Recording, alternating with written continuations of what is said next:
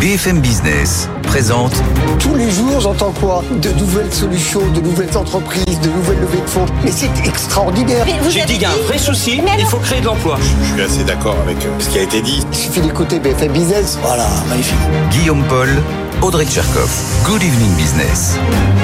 Eh bien, nous voilà repartis 19h, la deuxième heure de Good Evening Business en direct, bien sûr. Bonsoir Audrey. Rebonsoir Guillaume et rebonsoir à tous. Alors, dans l'actualité ce soir, ben, on en parlait, ça devient un petit peu grand guignolesque, mais c'est comme ça finalement. hein. Sam Altman, euh, débarqué vendredi dernier euh, d'OpenAI, euh, embauché par Microsoft lundi et qui revient ce soir dans- comme dans un fauteuil du côté d'OpenAI. On va voir ça avec Frédéric Simotel dans un instant. On en parlera avec nos experts qui arrivent dans un quart d'heure et puis pas mal de choses. Mais beaucoup d'autres choses. Alors, après l'intense actualité dans le monde de l'intelligence artificielle, on parlera de l'intense actualité en Allemagne qui doit rapidement trouver 60 milliards d'euros pour boucler son budget.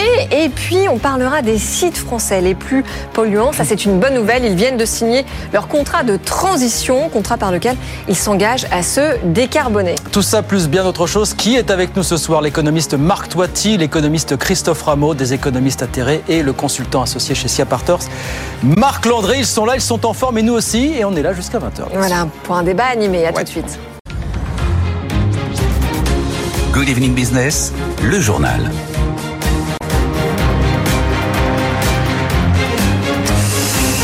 Donc oui, décidément, il faut suivre. hein. Bonsoir Antoine Hollard, vous êtes à Washington. Euh, si on se résume, Sam Altman débarqué de chez OpenAI vendredi, embauché par Microsoft lundi matin et qui vient de récupérer son fauteuil chez OpenAI. C'est ça, euh, Antoine? Ouais, exactement. Et euh, derrière ce nouveau rebondissement, il y a clairement la main de Microsoft qui a tiré euh, toutes les ficelles en coulisses. Euh, C'est Microsoft qui a fait pression pour euh, réinstaller Sam Altman aux commandes d'OpenAI. C'est Microsoft aussi qui a fait le ménage dans le conseil d'administration. Tous ceux qui avaient manœuvré en fin de semaine dernière pour éjecter Sam Altman sont débarqués. À la place, on a mis des hommes d'expérience, notamment le créateur de Google Maps et un ancien secrétaire d'État au Trésor. Dans une interview hier soir, le patron de Microsoft résume la situation avec ces mots. Nous avons tous les droits chez OpenAI. Euh, on rappelle que Microsoft a injecté des milliards de dollars dans la start-up. Le retour de Salatman euh, va aussi permettre de calmer euh, la révolte des employés. 95% d'entre eux euh, menaçaient de démissionner euh, pour protester contre le licenciement de leur euh, patron. Euh, Des démissions en masse qui auraient signifié la mort d'OpenAI. Euh, Sans ses talents, euh, l'entreprise serait devenue une coquille euh, vide. Alors dans un tweet ce matin, Sam Altman se dit impatient euh, de reprendre ses fonctions. Il revient en tout cas en position de force avec un agenda très clair, accélérer la cadence. Il a gagné la bataille face à ceux qui en interne s'inquiètent euh, du développement trop rapide de l'intelligence artificielle et qui s'étaient ligués pour le mettre à la porte. Merci beaucoup Antoine. Antoine Hollard, donc avec nous en direct de, de Washington pour euh, BFM Business. Même Frédéric Simotel a du mal à suivre comme nous tous. Bonsoir Frédéric. Bonsoir Guillaume. Qu'est-ce qu'on dit ce soir après cet aller-retour que tout va repartir comme avant ou alors que désormais ça va filer un petit peu plus droit peut-être chez OpenAI euh, Non, tout ne va pas repartir comme avant. Euh, vient de le dire clairement. Euh, Microsoft, euh, il y a un shérif dans la place là.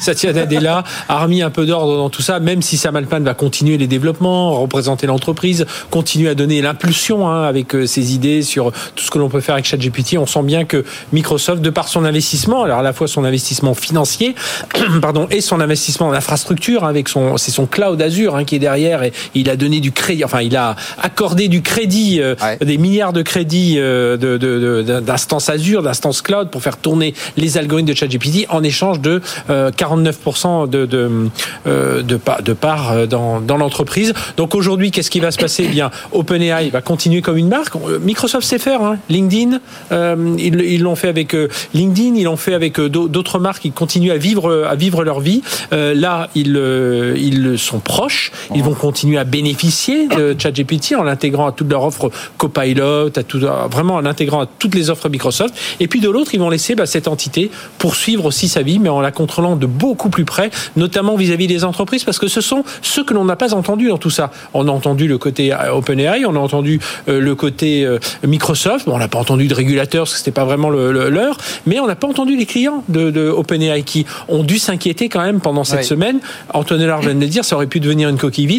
Qu'est-ce qui fait quand vous êtes une grande entreprise Il en existe des grandes entreprises françaises que vous avez signé avec OpenAI et que tout d'un coup euh, les développements s'arrêtent. Alors certes, Microsoft aurait sans doute repris la barque, mais c'est plus la même chose. Donc euh, voilà, ça va filer un peu plus droit. Sam Altman aura sans doute toujours un peu les coups des franches, Ouais. mais un peu mieux canalisé par un Satya Nadella qui va être beaucoup plus attentif à tout ce qui se passe chez, les, chez la jeune start Les géants des GAFA ont la main mise visiblement sur ce secteur de l'intelligence artificielle. Il ne peut plus y avoir d'indépendance comme à une certaine époque pour des jeunes pousses comme ça finalement. Non, il y a le, euh, vous savez, euh, Internet euh, et Internet et la Silicon Valley s'est bâti sur ce, cette côté hippie, hein, avec le premier d'entre eux, Steve Jobs, et puis Le garage, euh, c'est fini tout ça. là. Voilà. Donc, on va- on- donc ça, ça va reprendre. En tout cas, voilà, on va suivre en, en espérant qu'il n'y aura pas d'autres épisodes, parce qu'il faut quand même un peu de stabilité. Quand même Oui. 700 personnes derrière, développeurs.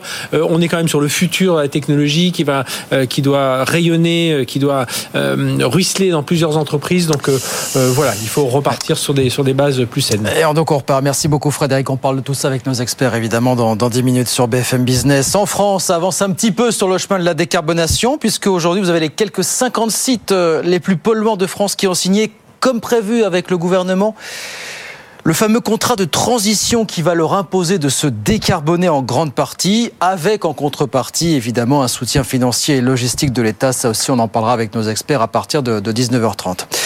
Et puis, on a encore eu des mauvaises nouvelles chez Casino, puisque pour la deuxième fois en quelques semaines, on a revu encore à la baisse les objectifs financiers.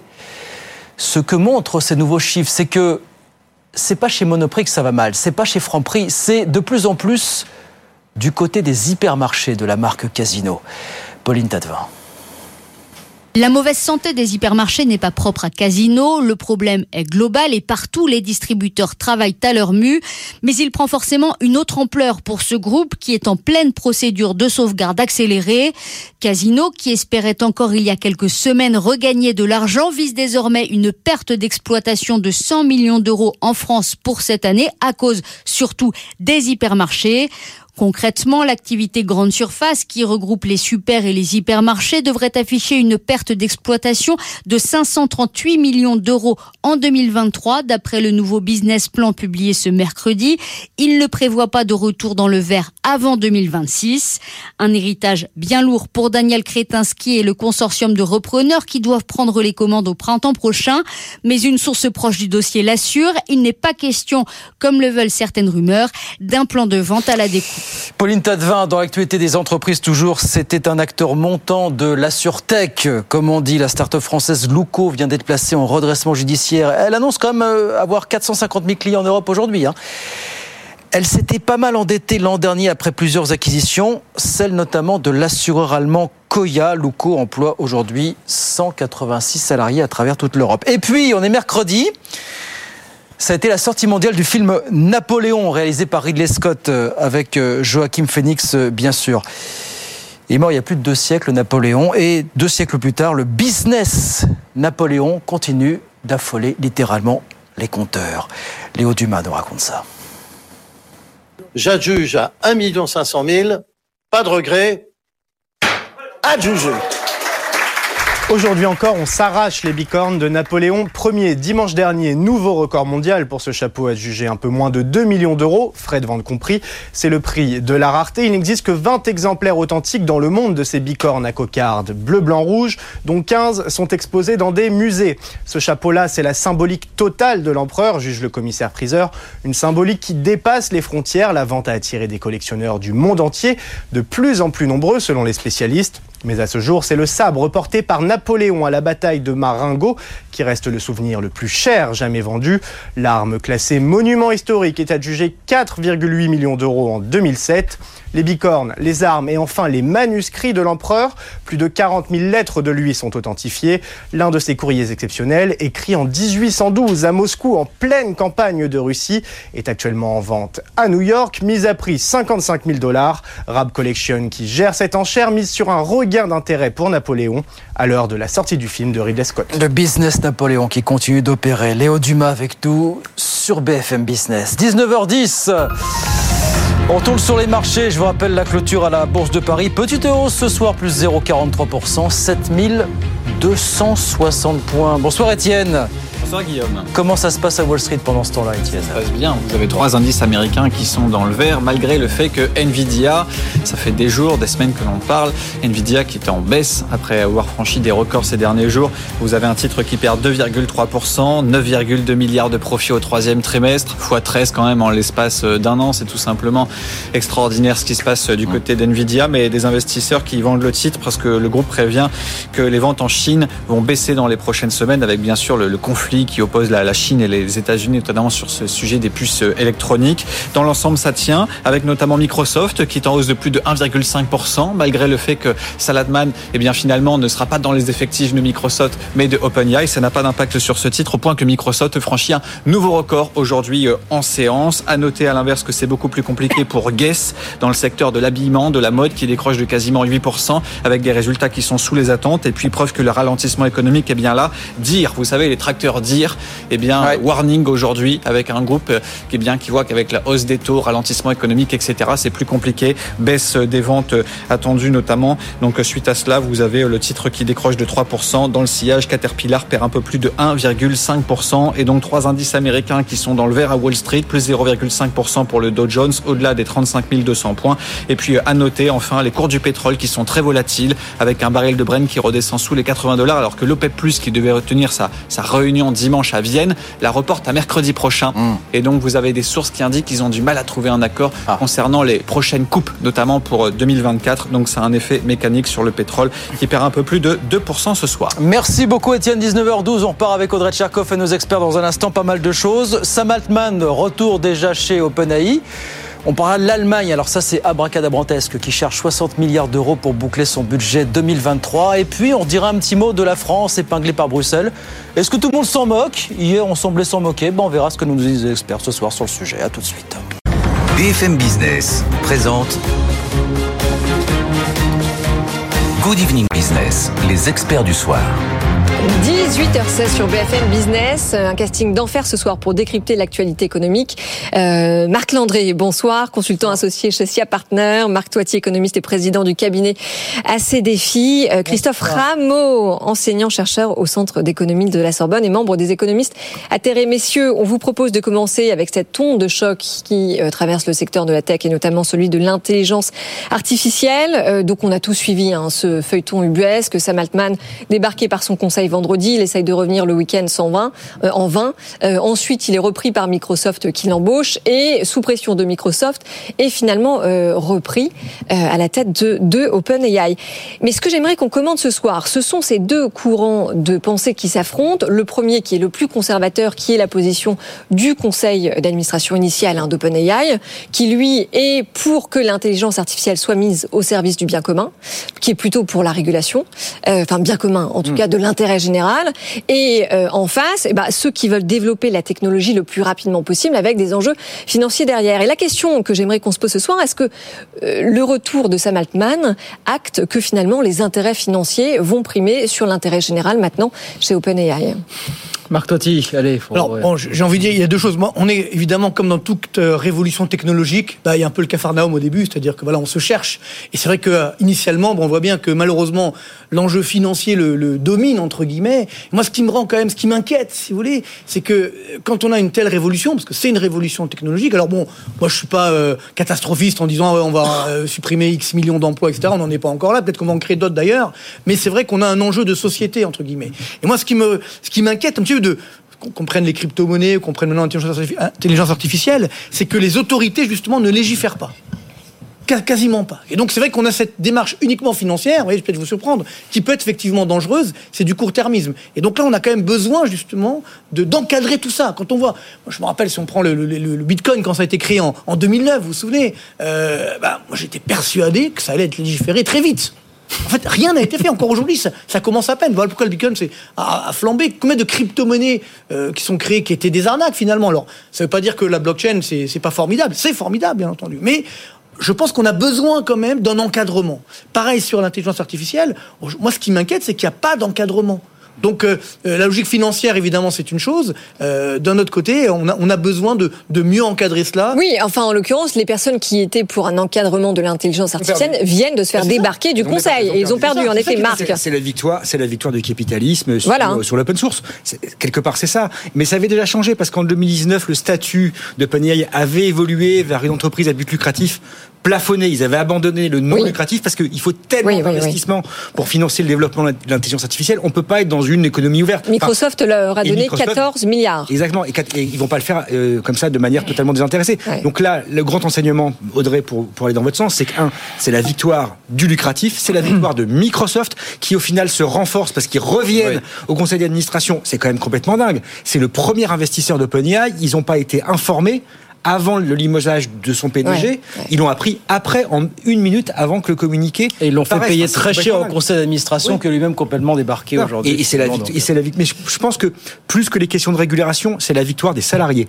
Parce que OpenAI, le conseil d'administration a pris peur lorsque 730 des Ouais. 770 salariés ont dit vous êtes en train de tuer la boîte en limogeant le patron et nous on va le suivre chez Microsoft. Et c'est l'intelligence de Microsoft et de Safety que de, de dire ok je ne prends pas ces équipes là, je les laisse chez OpenAI parce qu'il a vu la stratégie, la possibilité de changer le modèle d'OpenAI pour aller vers quelque chose de plus lucratif, de plus capitaliste et de plus intéressant. Et ça montre aussi quand même la méconnaissance euh, du conseil d'administration, de son équipe et euh, de la culture de son entreprise. L'amateurisme. Exactement, amateurisme. Christophe Rameau, comment est-ce que vous voyez cette séquence là C'est ramassé là sur quelques jours finalement? Oui, tout à fait. Oui, puis on, on a le, on a le, comment dire là, on a l'affaire Bifinance aussi, hein, qui est. Binance, voilà, voilà. C'est Binance, Binance. Comment dire sur les sur les crypto-monnaies. Donc, euh, vous voyez ce que je veux dire.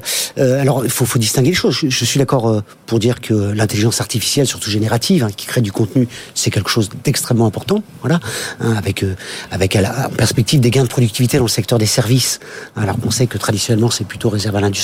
Bon, alors ceci étant dit, je pense qu'il faut vraiment se méfier des discours qui laissent entendre, qui dessaisissent en fait qui dessaisissent le citoyen et puis au fond le peuple. hein. Euh, avant c'était la globalisation financière, une fatalité. On- C'est-à-dire, attendez, vous faites Ben, référence à quel discours là? Derrière le discours sur l'intelligence artificielle, où est-ce que je veux dire? Ce que ça évoque dans les pour, pour le commun des mortels et à juste titre, c'est c'est- c'est quelque chose. Il y, a une, di- il y a la dimension extraterrestre, etc. Enfin, il y a la dimension. On va être dessaisi, il va y avoir des millions d'emplois détruits, je sais pas quoi, etc. Je Une pense dimension que- élitiste aussi. hein. Non, mais Non, mais ça- Goldman Sachs dit en effet qu'il va y avoir c'est pas 300 ça, mais millions euh, d'emplois a- qui vont être euh, détruits. positif. Il y aura plus d'emplois créés que d'emplois Ouais, détruits. voilà, ouais, Donc ouais. on peut tout dire et Moi, son ce que- contraire. que- Ouais. voilà. La Ce que je destruction pense, c'est que c'est- créatrice, comme d'habitude. c'est c'est une révolution. C'est une révolution technologique importante, d'accord? Et comme pour toute révolution technologique, la question c'est qu'est-ce qu'on en fait? Et comment on pilote tout ça. Et ce qui est marquant aujourd'hui, alors c'est en particulier le cas pour tout ce qui relève des crypto-monnaies. Hein, C'est-à-dire que là, euh, il y a le président argentin là, qui vient d'être euh, élu, là, ouais, ouais. qui dit, écoutez bien cette phrase, entre la mafia et l'État, je choisis la mafia. C'est clair. Hein, C'est-à-dire qu'on a un courant qui est un courant libertarien, qui considère que les sociétés sont tellement complexes, etc., qu'il n'y a pas besoin de puissance publique. Il faut que la force de marché, de la concurrence, c'est, alors y compris chez, chez Atman, ça donne une philosophie, hein, qui est l'idée de, de l'altruisme efficace, comme ils appellent ça, c'est-à-dire l'idée, plus vous en foutez plein les poches, en écrasant les autres, puis en fait ça servira à l'intérêt général. C'est ça la philosophie qu'il y a aujourd'hui dans une bonne partie de la Silicon Valley, chez les libertariens. Et donc Pas moi chez- je pas pense... chez OpenAI. Pour le coup, pas Alors. Non, ben, c'est la philosophie de Sam Altman qui a été réintroduite, vous êtes au courant, qui vient d'être réintroduit chez OpenAI, c'est la branche. C'est vous, vous-même qui l'avez dit. C'est la, philosophie, d'administration. c'est la philosophie capitaliste qui vient de l'emporter avec sa réintroduction. Ce qui est très bien valide, pour vous. ce bien. Moi, ce que j'en tire là-dedans, c'est que, alors, surtout pour les crypto-monnaies, c'est qu'on a un mélange de spéculation et d'escroquerie. Et que l'important ici, c'est que la puissance publique, porteuse de l'intérêt général, ça ne veut pas dire bien entendu que les initiatives privées sont pas sont pas bienvenues. hein. L'innovation, y compris dont elle est porteuse, c'est pas bienvenu, c'est bienvenu, mais il y a besoin de porter l'intérêt général. L'intérêt général, et ce que je regrette, c'est que par exemple là, ça vient, c'est aux États-Unis hein, que, que que comment dire que, que la, la, la, la, la- la principale plateforme hein, d'échange des crypto-monnaies euh, de, de Bitcoin qui vient aujourd'hui d'être condamnée ouais. à, à je sais plus combien, près de Oui, 4 milliards, hein, 4 4 milliards, d'amende. Bon, euh, très bien. euh, Il y avait une procédure en cours en France. La justice française a été plus lente. Hein, il y avait une procédure, y compris contre la même société en France. La justice a été plus lente. Je pense sincèrement que, à nouveau, Hein, il faut se défier. Non, mais ce, Si- ce que vous dites, si Christophe, vous dites comme Marc, en fait, il faut réguler. Il faut, mais c'est pas simplement réguler. La logique, le mélange spécula- spéculation, escroquerie, ça nous conduit dans le mur dans tous les domaines. Marc Toiti. Donc je pense qu'il y a besoin effectivement d'intervention Enfin, publique. Marc, en l'occurrence, là, on aurait pu espérer que le développement de l'intelligence int- euh, artificielle ralentisse pour des questions d'éthique. On voit bien que finalement, euh, ça a ralenti 24 heures, mais euh, Bah, C'est ça qui est inquiétant, c'est-à-dire qu'en fait, moi, on a ce qu'on demande, ce qu'on au niveau de justement des, des autorités, qui ne font pas leur boulot, en fait, honnête, font pas leur boulot. Pourtant, il y a des dépenses publiques partout, donc euh, c'est pas qu'un problème de libéralisme, c'est qu'un problème justement où on donne aujourd'hui ben, à nos autorités ben, un pouvoir justement de, de décision, de contrôle qu'elles n'exercent pas. Donc c'est ça qui est. Mais d'un autre côté, moi je pense qu'il y a pour moi, l'innovation, c'est la clé, c'est- c'est c'est l'avenir. Donc, faut pas en avoir peur. On en a toujours peur. Euh, mais euh, il y a cette destruction créatrice qui fait qu'on va créer des emplois dans les nouveaux secteurs d'activité plus qu'on va en détruire. Le problème, c'est que il faut qu'on ait cette démarche. Et c'est là où je suis plus inquiet. C'est faut qu'on ait cette démarche des citoyens euh, en termes de formation notamment. Et, et- et malheureusement, ce n'est pas le cas aujourd'hui. C'est-à-dire que finalement, on se rend bien compte que il y a certains, et mal- moi j'entends les discours qui nous disent bah, finalement un petit revenu universel, voilà, on, a- on arrête de travailler. Non, mais c'est pas qu'une démarche des citoyens, Marc. Attendez, la question de- dangereux. non mais non mais la dangereux. question de l'impact de la- de l'intelligence artificielle sur le monde du travail, c'est aussi une question que devraient se poser les pouvoirs publics. Et qui en parle Personne n'en parle. Mais c'est- comme les crypto-monnaies. aucune compétence pour se positionner. Mais- mais c'est ça le problème. Ils n'ont aucune compétence. Ou- Enfin, ils payent à longueur de journée des cabinets de, de conseil qui coûtent très cher. Ils pourraient très bien euh, mais- oh, s'entourer des, bonnes compétences. C'est déjà, au pouvoir public de faut demander faire à ces sociétés de payer leurs impôts et de ne pas faire d'évasion fiscale. On paye beaucoup des impôts, c'est pas le problème. Non, non, je parle de sociétés La, vraie question, c'est qu'on ne parle pas suffisamment des externalités positives qui seront liées à l'intelligence artificielle. Alors, allez-y. Bah, je vous donne un exemple qui- est paru cette semaine. On a, euh, a- l'intelligence artificielle a permis de diagnostiquer des cancers de dans 10 ans des poumons, là où des, des scanners ne donnaient absolument aucun Ouais, signe. ouais. Ça veut dire que demain, grâce à l'intelligence artificielle, grâce au développement de nouvelles molécules qui permettront de résoudre un certain nombre de maladies, il y aura plus d'infarctus, il y aura beaucoup moins de cancers, on sera capable de faire de la prévention beaucoup plus tôt, ça veut dire que la mortalité va chuter dans le monde. Ça, c'est c'est quand même une bonne nouvelle. C'est quand même, positif, ne peut que Alors, s'en Ah, satisfaire. C'est une bonne nouvelle à partir du moment où on sait financer les retraites. ouais. Bien, voilà, pour ce dossier. Voilà Voilà, pour ce dossier. évidemment, On on est- Joli, Voilà. joli. Mais non, mais quand même, juste, euh, on termine sur cette note positive. En effet, fions-nous euh, à l'histoire. Les emplois sauront s'adapter. Et par ailleurs, chaque révolution ouvre euh, les Ça va- portes de nouvelles opportunités. Ça dépend de, de la culture économique également et de la Non, mais volonté. c'était pareil pour de Internet. la volonté des peuples. Oui, mais ça va dépendre également de la volonté des peuples. Et moi, je pense que Et des dirigeants. On sait très bien qu'il y a des études qui sont faites, notamment aux États-Unis, sur ce, ce fameux revenu universel. On se dit voilà, on va détruire X millions d'emplois. Alors après, on peut débattre sur le nombre. Ouais. Et il y aura des personnes qui finalement n'aura plus besoin d'elles, donc elles vont pas travailler, donc on va vivre plus longtemps. Tant mieux. Sauf que comment on va faire? On va, on va rester devant la télé pendant chaque toute une révolution vie, avoir un petit revenu, débat. avoir un petit revenu chaque mois en disant mais ah, vous prendrez quatre fois l'avion dans votre vie. Enfin, c'est horrible comme vie. Vous voyez ce que je veux dire? Donc Ouais. c'est ça aujourd'hui, c'est ça qui m'inquiète. Moi, je suis pour ce, ce progrès. Je suis persuadé que ça sera un grand progrès technologique pour nos vies, pour la santé, etc. Ça, c'est inévitable. Mais il faut, il faut encadrer et il faut surtout garder l'importance de la valeur travail. Puisque vous parlez des- de Ce sont l'impact. des ultra-libéraux hein, qui ont de- défendu notamment le revenu universel. Milton Euh, Friedman. ah, ah, ah. Oui, oui, c'est les deux, malheureusement, c'est ça le paradoxe, c'est que Ouais. ça- les, les deux extrêmes se rejoignent. Il y a une pas que Benoît philosophie- Hamon. hein. Il y a, il y a une philosophie hein, dans, dans- dans tout ce système, et je, et je ne nie pas la portée des, des rénovations, de la révolution technologique, qui est très important.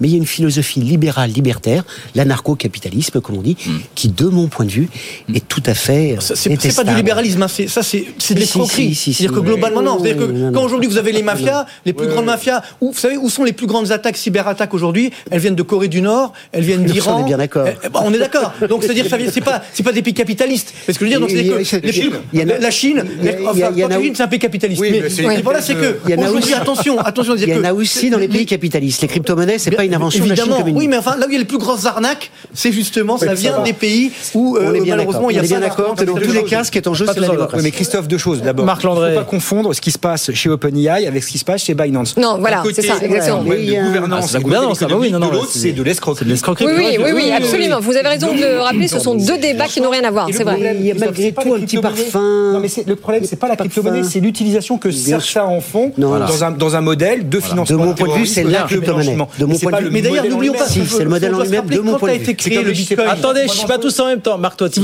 quand, a été créé le Bitcoin, il faut pas se souvenir, au mois de donc en avril 2009. 2019, quand il y a eu le sommet du G20 de Londres, où à l'époque on avait pris la décision, qui n'a pas été suivie d'effet malheureusement, on a dit on va euh, supprimer tous les paradis fiscaux.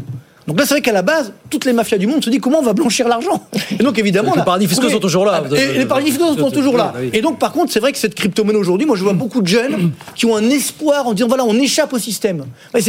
Justement, on échappe au système capitaliste. Mais en fait, on se rend compte qu'on ne sait pas qui on a en face de Et nous. en même temps, ça ne connaît pas le succès qui était espéré au début. Hein. oui, c'est ça qui est extrêmement dangereux. C'est qu'aujourd'hui, au-delà des arnaques, qui sont évidemment qui sont, euh, sont dramatiques, c'est qu'il y a quand même une vraie technologie. Donc ça peut, ça peut plaire. Et certainement que demain. En tout cas, ça ne plaît pas à Christophe Les Rameau. bitcoins peut-être pas, repartiront hausse. échapper au capitalisme, c'est en par- plein dedans. bah, non, mais justement, certains veulent justement y échapper non, en disant veulent il n'y a plus de contrôle. veulent échapper à et ce c'est ça contrôle qui est dangereux. public. Et c'est là où justement C'est on a besoin de forcené, au contraire. voyons. Puisque vous parlez de l'impact de l'intelligence artificielle sur le, le- le marché de l'emploi, il y avait une étude LinkedIn qu'on avait repérée, on a regardé, qui nous dit quoi? Que l'intelligence artificielle transformera 65% des compétences d'ici à 2030. Le problème, c'est qu'ils nous disent euh, ni lesquelles, ni dans quelle proportion, ni pour. comment ils ont fait leurs chiffres? Non, mais moi, je sais pas vous, moi j'en ai un peu ras-le-bol de voir toutes ces études sortir les unes après les On autres. avait la même chose sur les robots il y a quelques années, la Je dirais même sur chaque révolution industrielle, vous prenez des études qui étaient faites, alors qui étaient peut-être un peu moins poussées, Ouais, ouais. parce que c'était pas les mêmes qui les faisaient à l'époque, on n'avait pas les mêmes les mêmes euh, process mathématiques pour se- pour faire des prévisions, mais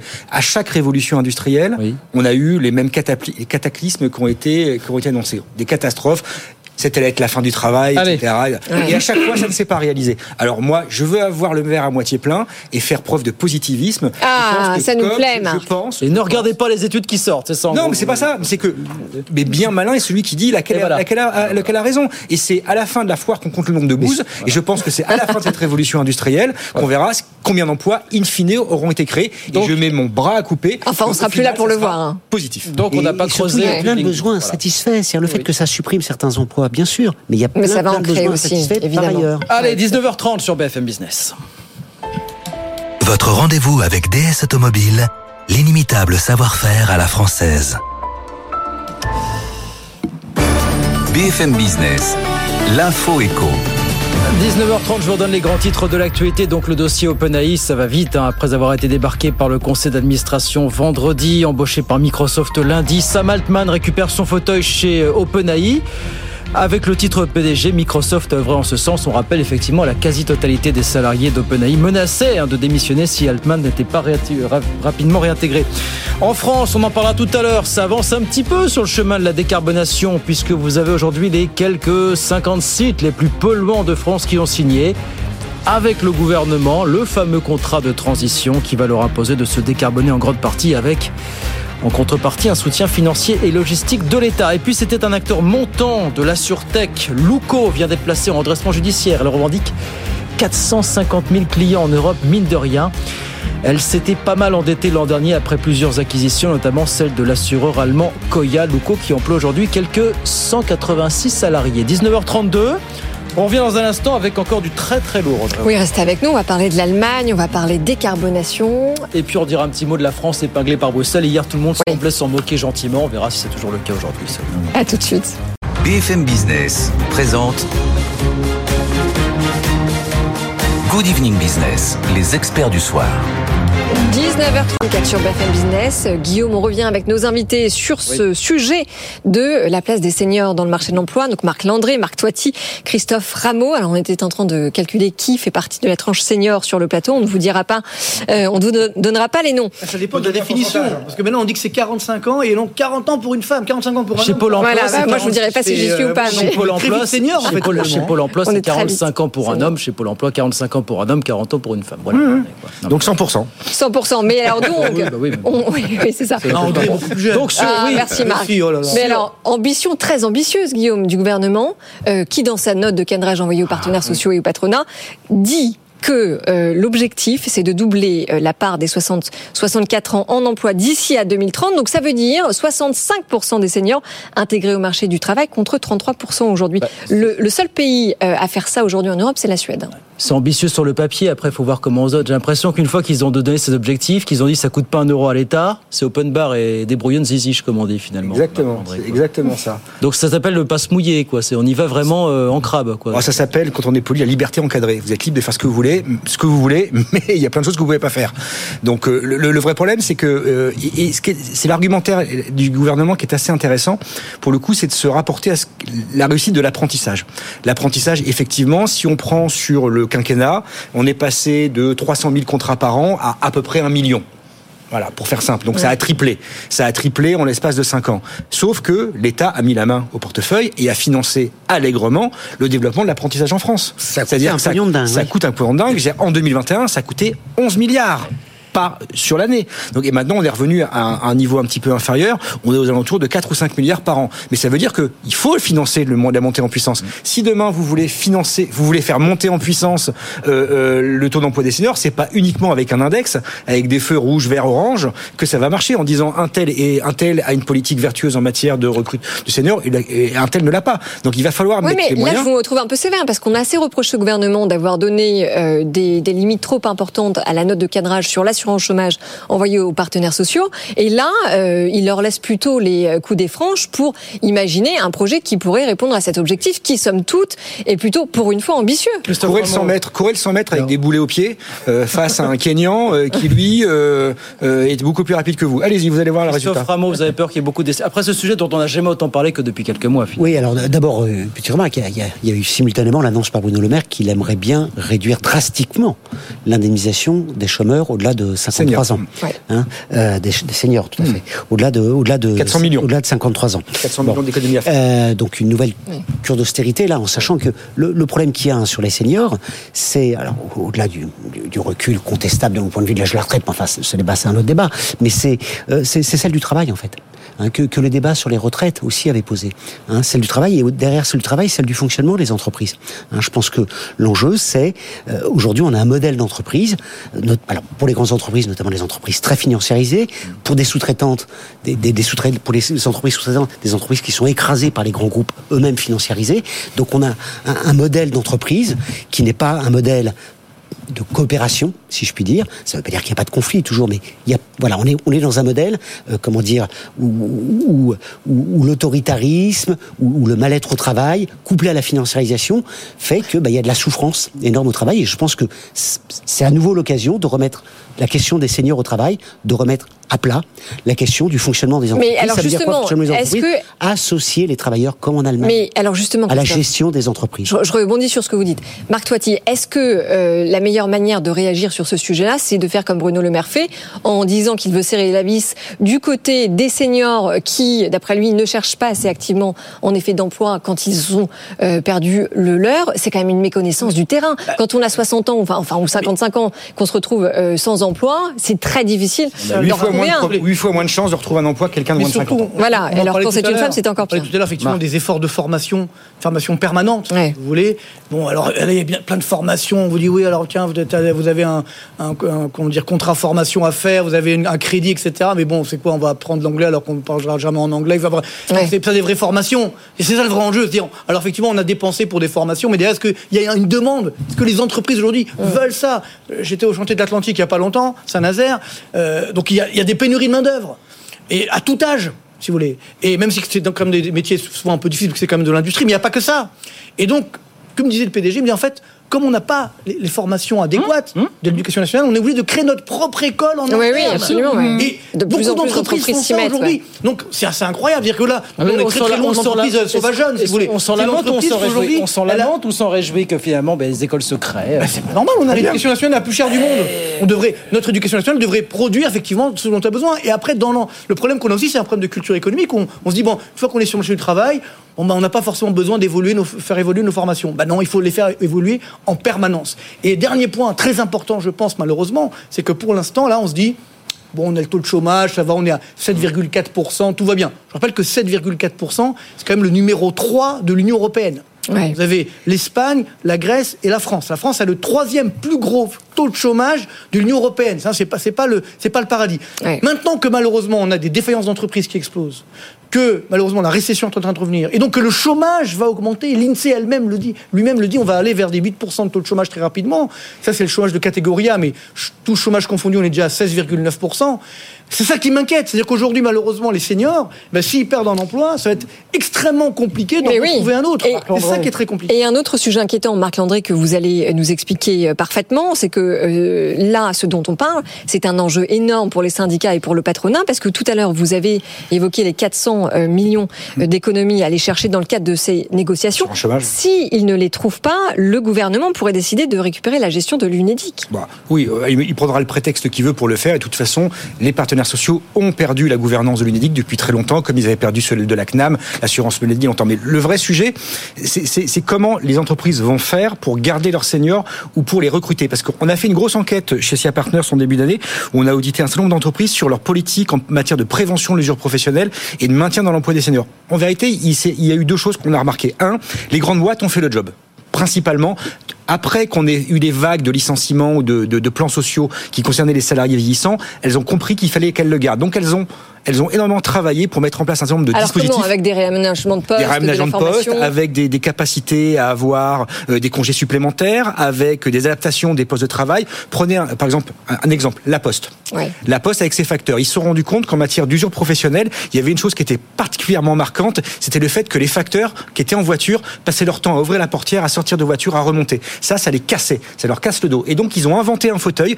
qui pivote, qui se lève tout seul, et des, mais- et des voitures sans portière. Ce qui fait que là, vous avez déjà réduit quasiment de plus de 50% l'usure professionnelle du métier. Et ça, c'est une chose importante. En vérité, ce qu'on s'est rendu compte, c'est que le vrai problème, il est sur les TPE, PME, qui ont encore une problématique en matière de maintien dans l'emploi des salariés seniors, et le problème du recrutement.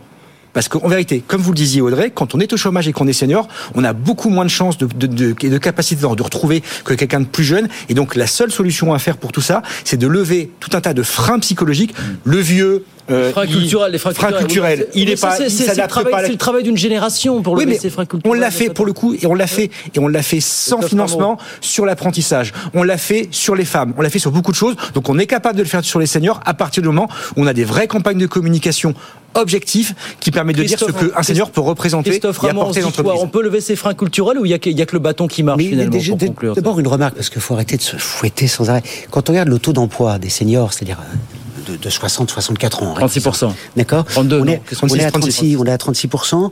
Euh, la moyenne de l'Union Européenne, c'est 46%. C'est-à-dire, C'est pas beaucoup plus élevé, en sachant. Bah, on Dix en est loin quand même ça, Christophe. On Si en- vous on est loin. permettez de On n'a pas le même âge départ à la retraite. Si vous permettez, en sachant que vous êtes peut-être au courant qu'il y a encore quelques temps, on avait la retraite à 62 ans Voilà. en France. Donc ça Merci. va mécaniquement Voilà. avoir un Donc- impact. Et donc on sait qu'en repoussant l'âge de la retraite, le taux d'emploi, Ouais. ces dernières années, on l'avait déjà repoussé, il a augmenté. Donc euh, voilà. Et donc la question qui se pose, je pense que euh, cette remarque est en fait, il y a, il y a il y a quelque chose qu'il faut bien saisir, c'est le lien entre la macro et, le mi- et- et la micro, si je puis dire. hein. Au niveau de la micro, moi, je pense qu'il faut aller vers un nouveau modèle d'entreprise. Le, je vais pas très loin. En Allemagne, on respecte mieux les travailleurs. Ah, Justement, ça Parce que faire une bonne les transition. travailleurs sont associés, ils ont de la moitié des voix dans, les, dans, dans- dans la gestion de l'entreprise, les syndicats, dans les entreprises de plus de 2000 salariés. Oui. Très bien. Alors maintenant, la dimension macro. Des politiques macro en faveur du plein emploi, on va peut-être basculer sur la question du déficit, etc. Mais les politiques macro en faveur du plein emploi, quand vous avez le plein emploi, bah, les entreprises, elles ont moins la possibilité de faire ce qu'elles font malheureusement régulièrement, c'est-à-dire se débarrasser des seniors qui sont plus usés, qui coûtent Oui, plus oui, cher oui, parce qu'il y a de l'ancienneté, on et recrute, on recrute de la main d'œuvre, de la main d'œuvre si je puis dire servile et moins chère, d'accord? Bon, et donc la- le lien macro-micro est vraiment très très important. Bon, on ne vous aura pas mis d'accord sur le sujet, mais Non. ça nous permet de parler de l'Allemagne. Alors l'Allemagne, juste, ah, non mais il faut dire un mot de ce qui se passe en Allemagne, c'est Ouais. incroyable. L'Allemagne cherche 60 milliards d'euros pour boucler son budget fédéral. Je vous la fais courte. Fin 2021, euh, on avait utilisé en Allemagne des crédits mis de côté pour gérer la pandémie de Covid, mais qui n'avaient pas été utilisés. Donc environ 60 milliards. On les avait utilisés pour les mettre dans un fonds national dédié au climat, pour être utilisés donc à bon escient. Sauf que la fameuse Cour constitutionnelle de Karlsruhe euh, a estimé la semaine dernière que euh, pour financer ce fonds, il fallait trouver de l'argent ailleurs. En gros, c'est un tour de passe-passe destiné à cacher des, dettes. Et on cache rien sous le tapis en Allemagne. Ils sont pas un peu maso, nos amis allemands, là, quand même Non, qu'on est, on est méchant avec les Allemands, comme on dit, vous c'est les pays frugaux. Ils respectent les règles. C'est-à-dire que globalement aujourd'hui. Oui, on, on oublie Ah, trop souvent que les règles sont faites pour être respectées. Oui, c'est vrai. Euh, oui, alors c'est des pays, c'est des Enfin. pays radins. Pourquoi? Parce qu'ils respectent les règles, ils limitent leurs dettes. Vous voyez, je vais vous donner deux chiffres très simples. Ils ont cet argent. Attendez, enfin, je- attendez. Non, non, mais de- non, mais ça c'est après c'est une question d'honnêteté. C'est-à-dire ils avaient alloué à une telle à une telle Ouais. dépense et donc ils n'ont pas le droit comme ça. Il n'a pas été utilisé. Ben, je suis d'accord, mais il faut à ce moment-là l'accord du Parlement. Moi, je trouve ça d'une d'une honnêteté formidable, ce que nous n'avons pas chez nous, malheureusement. Hein et donc le premier quoi? Preuve en est notre déficit public, ouais. Regardez. Non, ça, Deux- ça attendez, voir, chiffres très, très simples. nous, là. Depuis 2012, vous voyez, donc on prend sur longue période, moi, Ouais. donc euh, avec le Covid, etc. Mais même si on prend depuis le Covid, c'est pareil. Depuis 2012, vous savez de combien a augmenté la dette publique française? 64%. Sur la même période, de combien a augmenté la dette publique allemande? 20 points 19%. C'est une exception dans l'OCDE, l'Allemagne. Non, non, hein. non, non, une exception si complète. Vous prenez, Prenez, vous les États-Unis. 40. Les Il y a 20 États-Unis. points d'écart. Prenez- non, mais les- Je parle pas des États-Unis, parce qu'ils ont le dollar, donc c'est complètement différent. Donc tant qu'ils ont ça, ça les protège. Le jour où ils l'auront plus, ça sera. Ça Les dettes publiques ont augmenté partout là, en Europe. Non, Oui, mais non, pas le contraire. but, voyons. Non, mais C'est pas le contraire. Justement, j'ai expliqué 64% de hausse en France, 40% en Italie. L'Italie, Ouais, vous ouais, voyez qu'il y a une mauvaise image. Et Et 19 en Allemagne. en Allemagne. Ouais. Trois fois plus. Donc, on a un problème. C'est-à-dire, alors, si à la rigueur, effectivement, on avait une croissance forte, le- le- les inégalités qui reculent, la pauvreté qui recule, on pourrait dire au diable l'avarice. Mais c'est exactement l'inverse qui s'est produit. Vous savez, depuis, depuis euh, euh, le corona, depuis 2020, la dette publique française a augmenté de quasiment 700 milliards d'euros. De combien a augmenté le PIB français, augmenté de l'inflation, donc l'inflation l'a aidé, à peine, même pas 300 Oui, milliards. et ce que vous, vous, ne, vous ne précisez pas, c'est que ce sont des dépenses de fonctionnement. Mais c'est ça, c'est ça Voilà. le problème. Et donc, juste je termine sur la France, parce que ça, quand même, il faut le savoir. Je sais pas si on aura le temps de le dire, parce que je vois le temps qui avance. mais quand même, euh, moi, ce qui me rend fou, c'est qu'à la rigueur, bon, quand c'était le coronavirus, ok, on savait pas, on croyait que c'était la fin du monde. Mais là, les chiffres de 2023, est-ce que personne n'en parle? Cette omerta, moi. Justement, vous êtes là pour en parler, Marc. Incroyable. Depuis donc de janvier à septembre 2023, Ouais. le déficit de l'État français, que l'État, sans les collectivités locales, et la sécurité sociale, donc ce qui va ajouter évidemment à la tâche. Juste le déficit de l'État français a dépassé les 186 milliards d'euros juste sur 9 mois. L'année n'est pas terminée. Ce qui veut dire que c'est 40 milliards de plus que l'année dernière et c'est 11 milliards de plus que pendant le coronavirus en 2021 qui était le précédent record. Où va l'argent? Et que vous comprenez, le problème, il est là. Et quand on me dit que la France est un pays ultra-libéral, faut arrêter de dire des bêtises. La France, oui. aujourd'hui, est un pays qui dépense énormément. Et quand je vois l'Allemagne, justement, qui fait des efforts, là, c'est dangereux parce que l'Allemagne, justement, attention, comme elle fait des efforts, il n'y a pas que l'Allemagne, hein, la plupart des pays européens font Vous n'allez des pas nous efforts. faire la sortie de l'Allemagne de la zone euro. Attention, quand même. non, mais attention, non. Ils vont, ils vont nous dire à nous les Français, écoutez, arrêtez de donner des leçons. Parce que Bruxelles s'en est chargé respectez pas hier. Voilà, de- c'est ça. Il y a un- Christophe Rameau. Il y a un très gros débat qui existe en Allemagne. Les, les libéraux en Allemagne avaient réussi à imposer dans la Constitution, c'est toujours dans la Constitution, le frein à la dette. Pas plus de Depuis 0,35% de 2009. déficit. Ouais. Et donc là, en fait, l'Allemagne est en train de se rendre compte que c'est pas tenable. Que c'est pas tenable. Une entreprise, pour investir, elle a besoin de, de déficit. Hein, euh, les- les- quand vous regardez les comptes des entreprises, les, les comptes nationaux, eh ben chaque année, et heureusement d'ailleurs quand le Oui, déficit après, des entreprises... après, il y a un Non, volume mais- de déficit acceptable, non, Christophe. quand les déficits des entreprises se réduisent, il s'est réduit en 2009 le déficit des entreprises au niveau compte, des comptes nationaux. C'est une catastrophe, ça veut dire qu'elles investissaient moins. Donc, alors, ceci étant dit, je suis pas pour toujours dire vive les déficits, vive les déficits. Hein. Au cours de, rien qu'au cours des, des, de- de- des quinquennats Macron, on a 60 à 70 à 80 milliards de recettes pérennes en moins à cause des cadeaux fiscaux qui ont été faits d'abord aux entreprises et aux plus riches. D'accord Quand vous additionnez tout ce qui était fait. Et aux ménages. on a À tous les d'abord ménages. non, excusez-moi, quand on regarde, c'est d'abord j'ai bien dit d'abord. C'est d'abord les entreprises et les ménages les plus aisés qui en ont bénéficié. On peut faire la liste. hein, Et ensuite, tous les ménages, Et donc vrai. 80 milliards de recettes en moins. Et donc effectivement, on, a, on affame la bête. hein, c'est une stratégie bien connue des, des ultras, des, des libéraux. Ça, ça a été théorisé par les conseillers de Reagan. Hein, euh, Sterve the Beast, d'accord On affame la bête, on réduit les recettes en faisant des cadeaux fiscaux aux plus aisés. Ça fait apparaître des déficits. Après, on dit ah là là là là, il faut. Non, mais d'accord, mais sur le cas allemand, est-ce que vous dites que l'Allemagne est trop conservatrice Allez, mais, mais je vous dis qu'en Allemagne aujourd'hui, Oui. en Allemagne, il y a un débat extrêmement vif. Oui. L'Allemagne va sans doute lever ce frein à la dette. Oui, et Parce le- c'est le pas- gouvernement et l'opposition sont- sont d'accord, Parce que c'est hein. pas possible. Parce Ouais. que c'est pas possible de se Enfin, ils souhaitent le faire de manière et vous savez que ouais. pour réduire une dette publique, il Mm. n'y a pas besoin d'avoir un, il y a pas besoin d'avoir un déficit zéro. D'accord? Il suffit que, le, que, que quand vous avez une dette de 100%, si vous avez une croissance nominale Oui, de bien 4%, sûr. Avec un déficit inférieur à 4%, donc c'est pas rien, 4%, vous réduisez votre dette. D'accord Donc il n'y a pas besoin. Par rapport au PIB. Bah, oui, ce qui est important, c'est par rapport au. PIB, excusez-moi.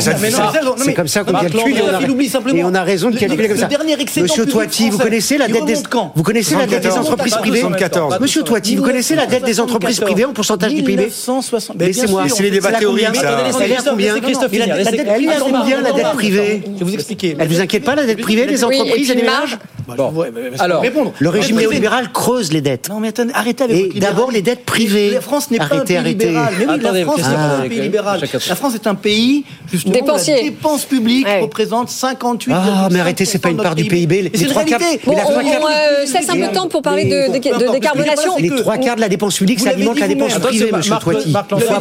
Il faut que vous appreniez ça un jour, c'est vous l'avez dit important. vous-même. De temps en Vous n'allez pas y temps, arriver, hein. Rapidement. Marc, De temps en temps, il faut avoir un excédent public. Vous l'avez dit vous-même. Non, j'ai pas dit un excellent, pas du tout. J'ai dit qu'il fallait équilibre. réduire la Allez, déficit. un équilibre. Non, pas Ah, un équilibre. Ah, Il n'y a pas besoin. Bon, on vous aura pas mis d'accord. Marc Landré, Marc Landré, vous ne connaissez pas ces chiffres élémentaires, le dernier excédent remonte à quand en France 1900. Mais on s'en moque, c'est le cas pour la plupart des pays. Marc Landry, Marc. 30 secondes pour mettre tout le monde d'accord. Non, pour, répondre à votre question, on ne peut pas d'un côté se plaindre qu'un État de droit ne respecte pas sa législation et de l'autre côté le faire. L'Allemagne, ce sont ils sont peut-être maso, j'en sais rien. En tout cas, ils ont des textes, ils ont des règles, ils les appliquent, contrairement à nous.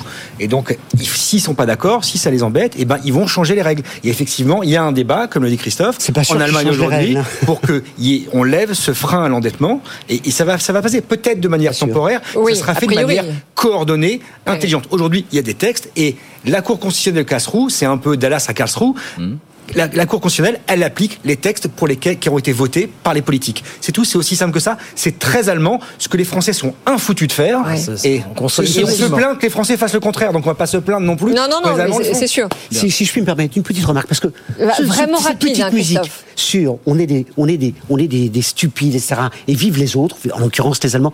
euh, je vous un livre, invite un livre d'Aquilino Morel qui s'appelle La parabole des aveugles, qui fait un bilan qui vient de sortir là, hein, qui fait un bilan vraiment très documenté.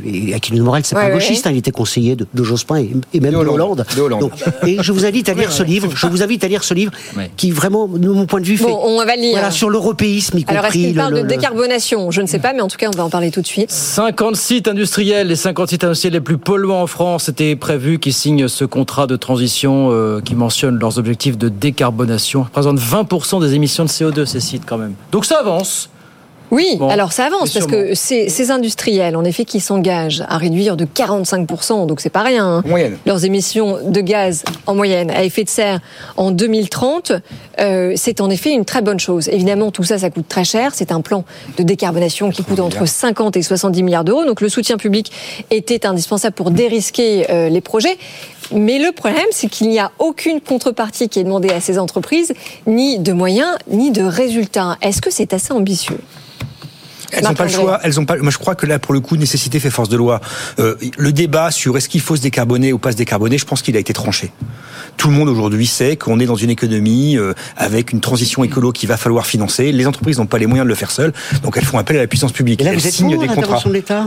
Mais moi, j'ai jamais pour les. Mais moi, je suis là pour l'intervention de Ah. Mais l'intervention intelligente, Ah. Intervention raisonnée, et pas de manière, voilà. et pas ce qu'on ouvre les vannes comme vous vous prétendez vouloir le faire. C'est tout. Mais Christophe, euh, en quelques 30 secondes sur le sujet du carbone. Non, mais voilà, je pense que effectivement, il y a besoin, il y a, il y a un enjeu majeur qui va demander, des- qui va notamment demander des fonds publics très importants, des fonds Ah privés. bah, c'est fait, là, Aussi, hein. des fonds privés. Et donc, la question qui se pose, c'est comment on les trouve.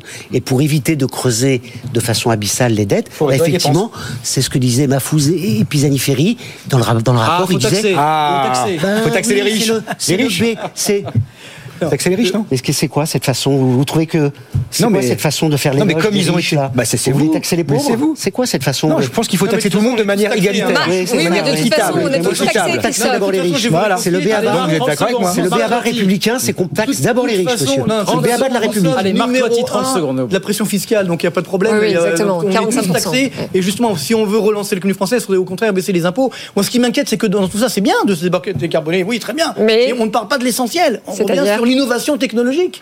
C'est-à-dire que le vrai danger aujourd'hui, c'est que l'écologie en France, c'est quoi? Ah, On met des taxes, on empêche de tourner en rond, etc. On Bah non, mais justement, là, Macron euh, donne de l'argent aux entreprises Non, pour qu'elles innovent, investissent pour voilà, qu'elles dans innovent. l'innovation. Mais Moi, c'est ça qui m'inquiète. C'est qu'effectivement, est-ce qu'il va vraiment avoir de l'innovation? Il faut Mais des, oui, mais faut oui, des ré- mais oui. révolutions. Non, il faut des révolutions technologiques beaucoup plus puissantes que d'un point de vue microéconomique. Et pour l'instant, malheureusement, on n'en est pas. Mais moi, je reste optimiste parce que là, je- devant nous, on a une révolution technologique qui est incroyable sur l'énergie, justement. Il faut la mettre en place. Par contre, ce qui m'inquiète, c'est quel est le pays aujourd'hui qui investit le plus en R&D dans les énergies renouvelables, donc en recherche, développement. en La Chine. C'est la Chine. Ah oui. Donc si demain, ils nous, ils nous, encore sur ça, ils vont nous passer devant, ça serait quand même un petit peu dommage. Allez, c'est sur cette note souriante, comme on dit, que s'achève euh, ce débat ce soir. Merci beaucoup, messieurs, d'être passés nous voir sur BFM Business. Marc Landré, consultant associé chez SIA Partners. Marc Toitier, économiste et président du cabinet ACDFI. Il n'y a pas de bouquin, là, dans les... Euh, bah, toi, toujours, toujours ICF2 qui marche bien. Puis là, je, suis- je suis en train, je suis en train d'en faire un nouveau, mais ça, ça évolue tellement vite. Puis c'est. c'est, euh, bon, faut attendre, alors, dans ce cas-là. Je vais faire un roman, je crois d'ailleurs. ça. Ouais.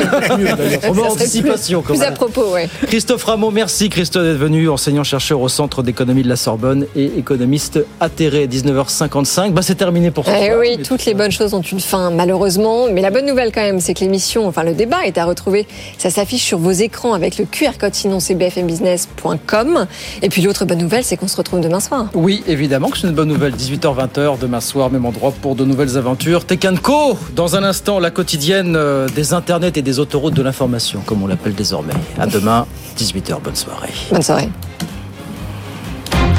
Good Evening Business. Actu, experts, débat et interview des grands acteurs de l'économie.